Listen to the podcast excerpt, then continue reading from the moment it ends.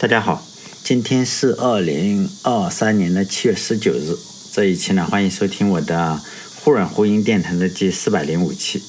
你如果在这个国内平台上听的话，你会发现，哎，为什么没有四百零四期，直接到了四百零五期呢？原因是呢，四百零四期就直接没有上传，因为四零四嘛，这么好，这么吉利的一个数字，当然得讲点不能讲的了，是不是？所以呢，我只是把它上传到我自己网站上了。你如果听的话是国内平台的话，可能会少个六六七十期吧，大概是六七十期，所有的加起来啊。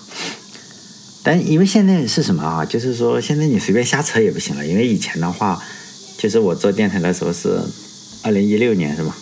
然后那时候你随便瞎扯，可能是可能是我觉得现在很多人找不到工作了是吧？又闲得蛋疼，又加上你这个工资啊什么的，这网上的大 V。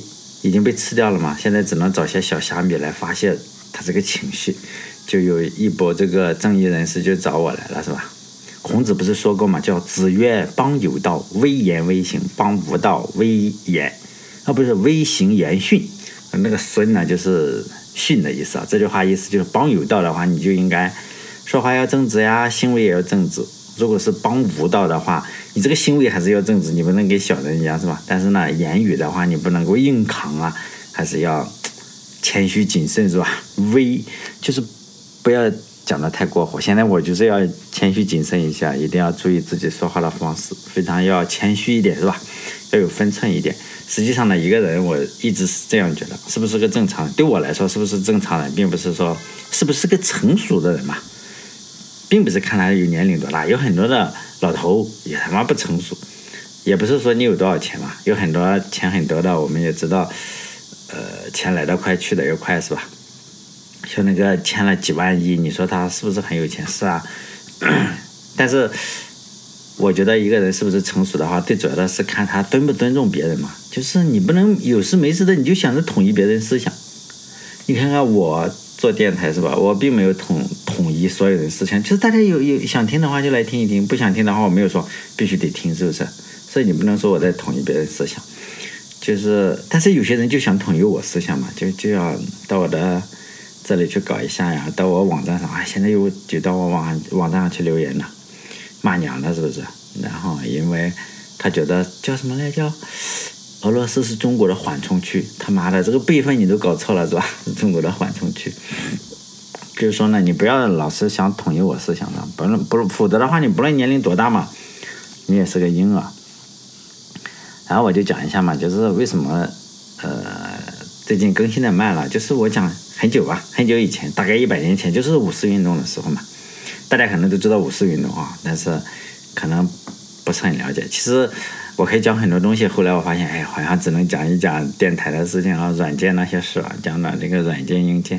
就五四运动的时候，我们可以讲一讲哈，那时候一九一几年嘛，然后就有人个撒撒了个尿嘛，就真的是撒尿，然后被打死了。这个人在当时是非常出名的，当然现在的话肯定是没有人知道他是谁了。他这个人呢是辛亥革命，辛亥革命一个大工程嘛，辛亥革命我知道推推翻了中国的皇帝，从此呢。辛亥革命据说是哈，呃，至少我们现在说它结束了皇权，就是皇帝没有了，那中国没有皇帝了，是吧？至于以后怎么样，不知道，因为我们只能说，哎，辛亥革命确实推翻了帝制，呃，就这个人呢，他是谁？他是南京的守将嘛，当这个黎天才，我不知道大家知不知道黎天才也是一个很厉害的人哈。黎天才的话，他他是守上海的哈，好像是我忘了是哪里来，好像也很出名的一个区。反正现在很出名的一个区，咱没去过上海，不知道哈。就说呢，当这个黎天才在那里守当守军的话，革命军就劝降他嘛，就说哥们儿，别他妈守大清了，是不是？咱们建立这个这个中华民国好不好？他就决定好，不搞了。然后这个黎天才就就又劝他哥们儿是吧？他哥们儿是谁？就是这个。就是我说他尿尿被打死了，然后说是食物者为俊杰嘛，我们不要再保大清了，大清已经完球蛋了，是不是？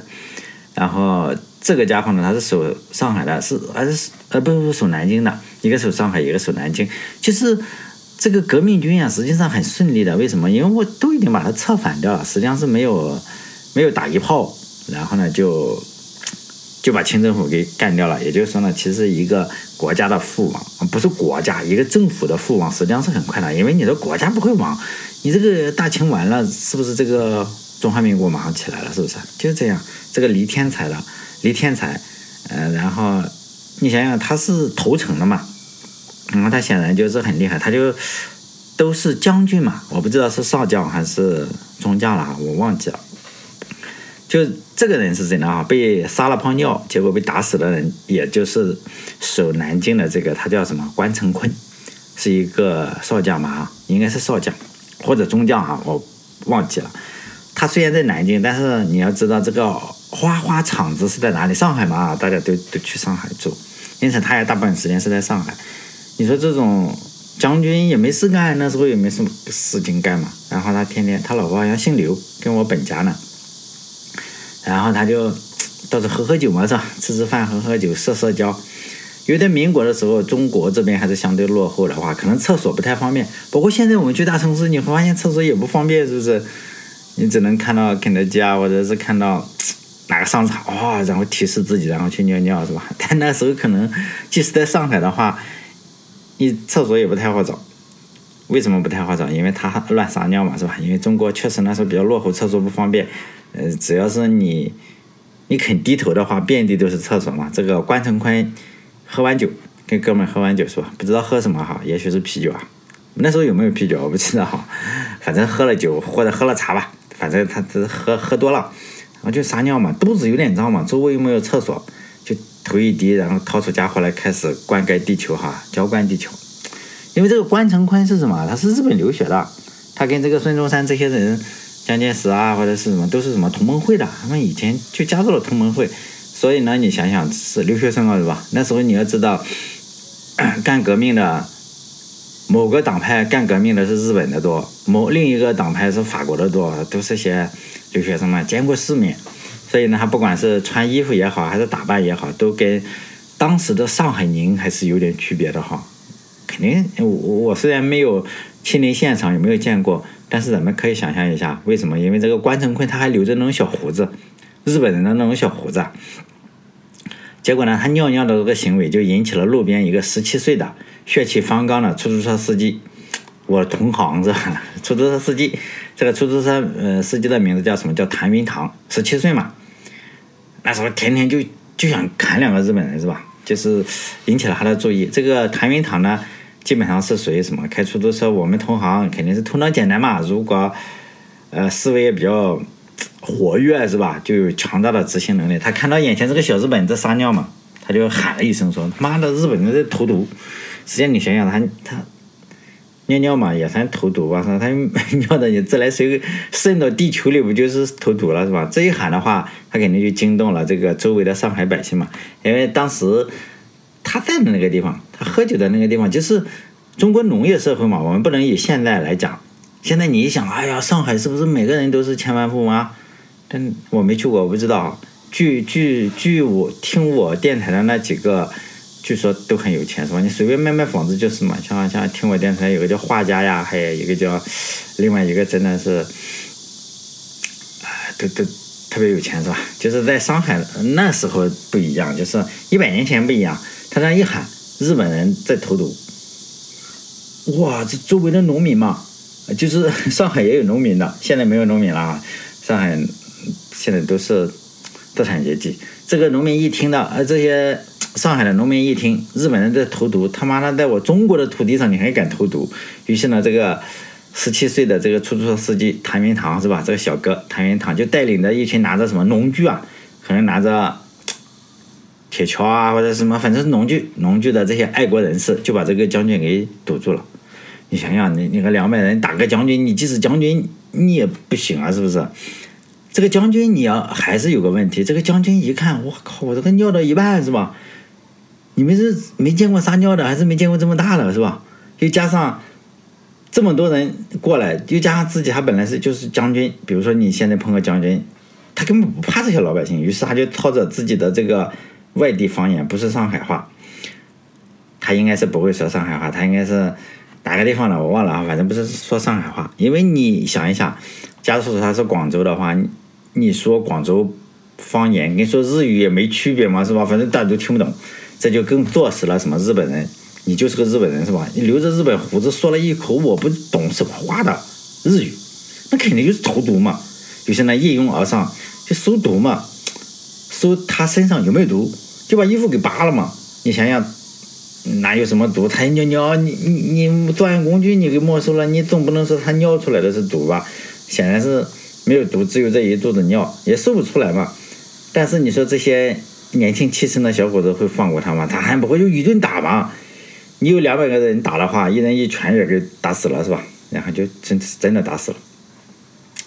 你想想，打死了一个将军呢，哇！你想想。建了中华民国，中华民国的开国将军就这样撒了泡尿，结果被打死了。你说这这是不是比较震惊啊？而且这件事情发生在哪里？租界里，租界就还原了整个事情的始末嘛。因为租界的他去调查，就是后后来说呢，大概有两百余名十七到二十岁的青年人参与了殴打将军的事件，但最后就轻判了嘛。轻判了几个人，虽然就是说呢把人打死了，但是呢打死了。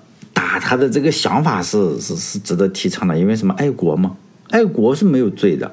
这个谭云堂就那个十七岁的出租车小哥就被定为首犯，就是按照这个民国新刑律第三百一十三条说，你这个伤害致死罪嘛，可判无期徒刑或者二等以上的有期徒刑，就是说特别厉害了。但是呢，鉴于非常爱国，是吧？然后情有可原，是我认为打的是日本人，虽然他不是日本人，但是我确实认为他是日本人，情有可原。然后呢，竟然判了五年就算球了。就有人可能会觉得这个谭明堂亏啊，你这个出租车司机一腔爱国热情，竟然没找到个日本人给锤死，竟然锤死了一个将军。但有的人会觉得你这个将军活该嘛，谁让你留个日本胡子，是不是？又加上你日本留学，你肯定就是。是不是你你在这个日本建立了？这鲁迅鲁迅他们不是也去日本吗？也给抓住给打死。就说你你不爱国是吧？你至少你去日本就不对。什么孙中山、蒋介石啊，这不都去过日本？是不是？就可能就会很多人嘛。当时的舆论还是觉得活该，是不是？有人会觉得活该吗？当然，即使在今天的话，有人也会也会觉得活该。比如说前段时间不有人说嘛，千里叫什么？建设祖国你不在，千里投毒你罪行，基本上就这样是吧？其实，在今天，谁能想到的话，他撒了泡尿就就给打死了，是不是？呃，就是把命给没了。通过这件事情，我们应该学习到这样一件事情：撒尿的话一定要去厕所，是吧？没有厕所就憋着。就是中国不是有句古话叫“人不可能被尿憋死”，实际上呢，确实不会。但是呢，你撒尿真的能被人打死。所以呢，我还是比较担心的是什么？碰到这个十七岁的血气方刚的我的同学谭云堂，好像谭云堂还有一个外号叫谭和尚，真的很很逗。但后来他怎么样不知道了吧？就轻判了，因为爱国嘛。真想不懂是吧？因为我也是开出租车的，为啥我就没有说谭云堂这个觉悟呢？看到有人在撒尿，又像个日本人上去给人打死了。就前一段时间嘛，我做了两期这个 NVIDIA 的哈。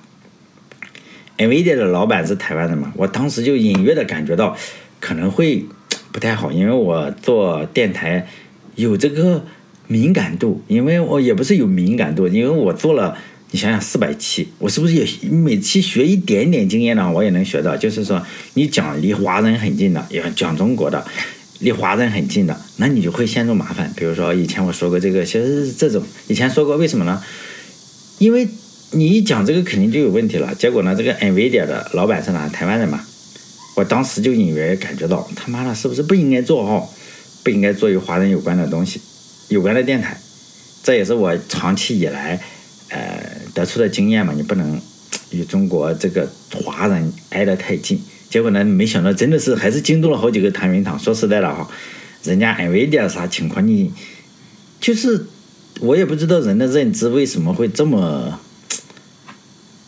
这么迥异哈，就是真的。他很多的谭云堂真的认为没有中国市场，这个 NVIDIA 就完了，而且会举出例子。你看看，一说不卖给中国这个芯片，这个 NVIDIA 就暴跌，暴跌多少？百分之五或者百分之多少？你这个是股价升升涨涨百分之五，其实人家也不见得怕你，是不是？比如说谷歌呀、三星啊，不都退出中国市场了？不是照样人家进前十吗？就是确实很多的人会认为没有中国你就完全蛋了，NVIDIA 离开中国市场会混不下去。但是，我也是这样认为哈，我也是认为，比如说它有中国市场的话，肯定比没有更好。在中国市场也很大嘛，你你一大堆傻逼去玩游戏，像我还买了两块这个 NVIDIA 的显卡，是不是？虽然我买的都比较便宜，但是一零八零 P 当时也五千块呢。虽然我也嗯没搞一些什么东西哈，现在人家都是搞一些 AI 的这个显卡，AI 的显卡就是真的不是一般人能买得起的，就是一块显卡是十万块。十万块，像我开出租车开好几年是吧？就根本就买不起这玩意，而且你跑个大模型，你一块又不够，你可能要八块。我看很多的主机器就八块，一块显卡就是个七八万的话，你六六七十万就砸进去了。而且呢，有有很多人你你在我的网站上留言，就气得我真的我就不让它显示出来。他就说，你看没有没有用，为什么没有用？他们可以从黑市买，这就非常逗了。你要买这种比较先进的芯片，你从这个华强北去买，他肯定可以买得进来嘛。但是你你有没有想过一个问题？你通过黑市，难道黑市里不赚一笔钱吗？难道会会会会会会更增加一道手续是吧？手续费人家不收吗？肯定是收的嘛。你说制裁没用，这就是瞎扯淡了是吧？我还是推荐大家去读一些，就是说。国外媒体的一些文章嘛，就是我并不是说你一定要相信他，我没有这个没有任何这方面的，就我的意思是正的，反正你都看一下嘛。我比较就是说比较推崇哈，每个人都有推崇的哈，就是他叫 Alex Palmer 写的这个文章，他很长嘛，他写的文章都很长，你可以读好几天嘛。现在在说这个 AI 翻译，你就是。也很快了，你你可以直接把它翻译成中文都可以，因为我是比较装逼嘛，我都是看原文是吧？为什么？因为装逼嘛。有人说你学英英语推荐那么多我也学不会，你学它又干什么？哦，没用，是不是？我开出租车也没用，装逼。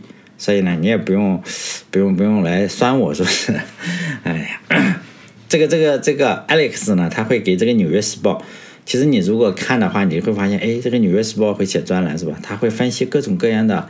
包括芯片呀，包括 TikTok 呀，你看人家预测的很准。他说 TikTok 禁不掉，禁不掉，即使禁掉也会被被被打官司给推翻。那个什么什么禁不掉，他预测的都很对，至少不是说啊我们又赢了，又赢了，又赢了，又赢麻了那种套路是吗？所以我非常呃推荐，就是你有兴趣的听众嘛，我我不是洗你的脑哈，你就搜一下，人家免费，哎不一定免费啊，因为我订了这个东西。因此呢，你只需要把这个 Alex Palmer，Palm，Palm 不是手掌吗？Palmer 我也不知道，呃，他为什么叫这个名字哈？他输到谷歌上，你就发现人家写很多东西，人家不会只写这种，人家也会写生活方式啊，如何写这个励志啊，他各种文章都写，就是以写文章为生的人，可能在中国，在中国现在都是 Chat GPT 写是吧？因为我发现自从这个大语言模型出现之后啊。这个中文很多的新闻就是瞎他妈扯淡了，我操！我现在都不看，我看到中文我就划过去，尤其是科技新闻，因为我只看两种新闻，一是科技新闻，一是体育新闻。操，体育新闻现在更扯淡，真的非常扯淡。他们也不知道靠什么东西，就是这太他妈扯淡了。这个，这呃，比如说人家那种转会，因为现在没有足球嘛，就是看转会。我说现在转会已经达到了一种。真的是机器人写的，他都不知道这个人到底是什么，写着写着写串行了，是不是？就写串了。还有时候你自己看，你还要自己纠错。哇，比如说他没在阿森纳工作呀，他他没在阿森纳踢球，结果呢，这个如果是个人的话，他不会出出现这种错误。结果呢，他说他在阿森纳进了多少球，我说他妈扯淡嘛，这不是这就明显就是那种大语言模型去写的，胡编。但是呢，我相信。希望大家不要看这种文章嘛，因为我我我觉得中国人特别聪明，就是我在科技上，因为我看不出来嘛，我是科技盲，但是体育新闻是真的瞎扯淡，尤其是看转会报道，你就会发现他连自己这个球员的履历如果都搞不清楚的话，那可能就是大语言模型不行是吧？就是比如说你给大语言模型，你说你给我整一个林黛玉拔倒拔垂杨柳，他也给你整出来，他说这在《红楼梦》中哪一章？是不是？呃，类似于这样。现在这个他要介绍一个球员生平的话，妈的，你球员生平你不可能错，他没有在阿森纳踢过球，你他妈说在阿森纳踢过球，这显然是大语言模型写的。你因为一个记者的话，不可能出现如此如此傻逼的这个，你体育记者不可能出现这种错误。是，但又说多了哈。我我我希望大家，你不能让机器人给你洗了脑。虽然我也很推崇这个，但是你不能太傻逼了，是不是？哎，看现在体育新闻我也不看了，比他妈《太阳报》像这种小报。像什么狗屁《太阳报》，还你就是也没什么瘾啊，因为《太阳报》很多都是发裸体的，是吧？小报，但是人人名字还是是对的，是吧？连这个你，哎呀，真的是不说了啊！希望大家也希望就是从业者能不能有点点，就是说你有点职业道德，是不是？你这玩意整的，呃，当然我个人还是就是说，我尽量做电台，就是。尽量的就是讲欧美 IT 历史哈，因为包括忽然忽啊或者什么，我我比较擅长的东西。但我我经常说我擅长的东西很多，但是呢，能讲的事情想来想去就是编程语言的历史啊，或者与编程相关的，或者哪台机器的历史哈。这个世界上有一个非常非常著名的数学家哈，最近我看了一篇文章，他的名字叫做 Haskell Curry，他已经在一九八二年去世了啊，我出生的时候他去世了。说不定是他转世是吧？呃，因为他的贡献是这个开玩笑哈，就因为他贡献实在是太大了，尤其是在这个函数编程领域，就是有人纪念他嘛，就以他的名字命名了一种新的语言，叫做 Haskell。大家都有没有人知道？应该知道，用跑在加速虚拟机上或者什么。这个语言就是说，写这个语言的人呢是一个微软的专家，就是他的名字呢叫做 Simon Jones，他是个英国人。他在英就是微软英国研究院，类似于这样哈。听我电台的人应该都知道有一门语言叫做 C 加加是吧？但是也许有人不知道哈，有一门语言还叫 C 减减，C minor minus，就是说确实有这么一门语言，呃，它叫 C plus plus，这个叫 C minor minus，确实有这么一门语言，但是不流行。但最主要的原因也不是说不流行，它不是用来开发软件的。它是用来开发什么？就是设计编译器啊，像我们各种各样的编译器，经常会用到它的思想。包括现在苹果不是推出的那个 LLVM 那个，就写这个 C minor minus 这些人呢，呃，这个人呢，就是说也写了 Haskell，就是说他会做很多语言类的这个东西。就是这一批人又有哪个人？我不是一直在电台里说嘛，你会发现。科技史是最好研究的，为什么？你只要深入研究一个领域就可以，真的一个领域，包括做硬件呐，做什么一个公司吧，你就会发现这些历史啊，就那么几个人做出来了。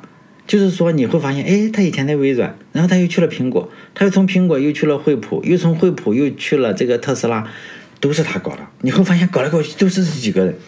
哎，他并就是说，他会不停的跳槽嘛，他好像是。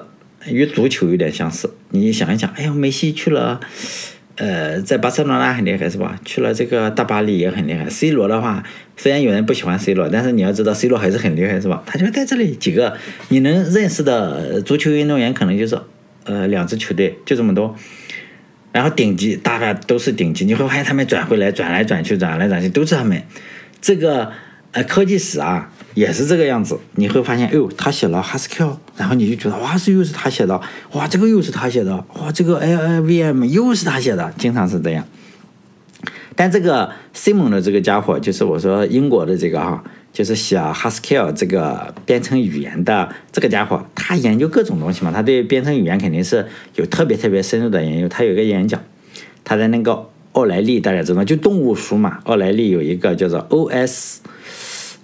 Open Source Conference 应该是 OSC OS Open Source Conference 叫叫做开源大会上，他就是讲了一个 PPT 吧，演讲哈，就是 PPT，他就讲了，呃，这个语言啊，你是实际上是可以达到不朽的，就是你一门语言要达到不朽，就是永远都不会消失。要做的事情是什么？就是要有让一百万人使用。你推广一百万个程序员使用你这个语言，那么你这个语言将永远存在，就是不朽了，不会消失了。但是呢，你要达到一百万人，但是现实非常残酷，百分之九十的语言，就编程语言你造出来啊，包括你造了一个中文编程语言，我们这里不经常说我们又产生了一个中文编程语言，还要有骨气什么？不是，百分之九十的编程语言会在三年内消失，而且用户的人数不会超过的哈五十人，这真的很残酷。就是啊，我想一想也不太残酷。你想想，你是一个就是没什么名气的话，你造出个语言来，哇，你拿五十个人，就是你我做电台的话，你拿五前五十个人来。我都是发两百块红包，人家都不带听的，真的是这样。你是一个什么人啊？人家五十，哎呀，不可能的。就是说，百分之九十的编程语言在三年内就消失了，你你自己就不做了嘛。然后用户数不会超过五十，剩下的百分之十，剩下的百分之十就是说我超过了三年，会在什么八年内消失，就是剩下的这就是在百分之九十会在八年内消失，这在八年内消失呢？这。八年之中啊，这个一生就是你这个语言哦，我活了八年，好牛逼，是不是？你这个语言最终能吸引多少人？一百人，也就是说百分之九十的，就是百分之九十九的都不会超过一百人，一百人去使用你的语言。所以呢，设计编程语言的这些大佬，其实跟买彩票差不多嘛。除了自己玩，当然自己玩是一回事，我自己玩很开心，是不是？也可以。绝大部分的语言，也就是说百分之九十九的编程语言会在八年内死掉。就是这个从生到死都不会有一百个人去使用，我们想想好残酷是吧？那么多程序员，你就是忽悠不了一百个人来使用，这个也真的是比较残酷是吧？但是这应该是真的。我从这个角度来说，不管你我们不是经常要语言去评比吗？说我最他妈讨厌 Java，我最讨厌 C 加加，我最讨厌这个，我最讨厌 C，我最讨厌 PHP，我最讨厌 Python、ru b。你只要说出这个讨厌来，它已经是永恒了。这个语言叫是不朽，就是你讨厌它，说明它已经成功了嘛，它已经吸引到了一百万人使用。只要超过了一百万人使用，这这门编程语言就会成为不朽的语言，叫永远存在。地球不存在了，还应该不存在了。这一点我以前是不太相信的，现在我相信了。比如说，我认为已经没有什么人使用的语言。今天我还做电台的时候，我还去查了查，找这个编程语言东西，你会发现，我认为那个年代啊，比如说。曾经被大量使用的叫 COBOL 这个语言，就是美国国防部哪里一九五九年设计的，设计的一个语言，就是又烂又什么的语言，是吧？当时肯定超过了一百万吧，可能在 IBM 这个机器上，然后用户这么多，就就现在的话，仍然是在招程序员，仍然需要就是 COBOL 程序员，并且它的分量还挺高，真的很，你去看那个，还还四十多名，真的是你想一想那个语言。让人想想就恐怖，因为它已经超过了一百万人，它就已经不朽了。就后来我就胡乱查，我发现 IBM 竟然每年还有免费培训这个东西，COBOL 程序员，有点像国内我们就钢铁厂或者就是技校中的这个定向招生一样，就是你学会了包分配是吧？就是说，哎，来参加我这个 COBOL 语言的培训班，呃，包分配，分配在哪里？可能可能国防部啊，或者是什么，就商业公司也有。也许不用了哈，我这话说的实际上是没有底气，搞不清楚他有没有在使用，说不定在使用是吧？我也不好说。但是很多的软件竟然还在使用，所以呢，接下来的几期就是我们不讲这些其他的事情了，就讲一些编程语言，因为这方面又能讲，好像是也比较安全，包括 Fortran 啊，或者 Lisp 或者汇编 Scheme 或者 C 啊，或者是 Java、Python，就是说发展的历史。啊，为什么它会出现了，是吧？具体的规划是没有的。我想一想，哎，到时候想到哪里讲哪里，是吧？这其实个引子。好嘞，谢谢大家的收听。就是我尽量的话更新这个的话，尽量是一星期更新一个，因为我更新语言总不会有人再来骂我了，是不是？好嘞，这期到这里，再见。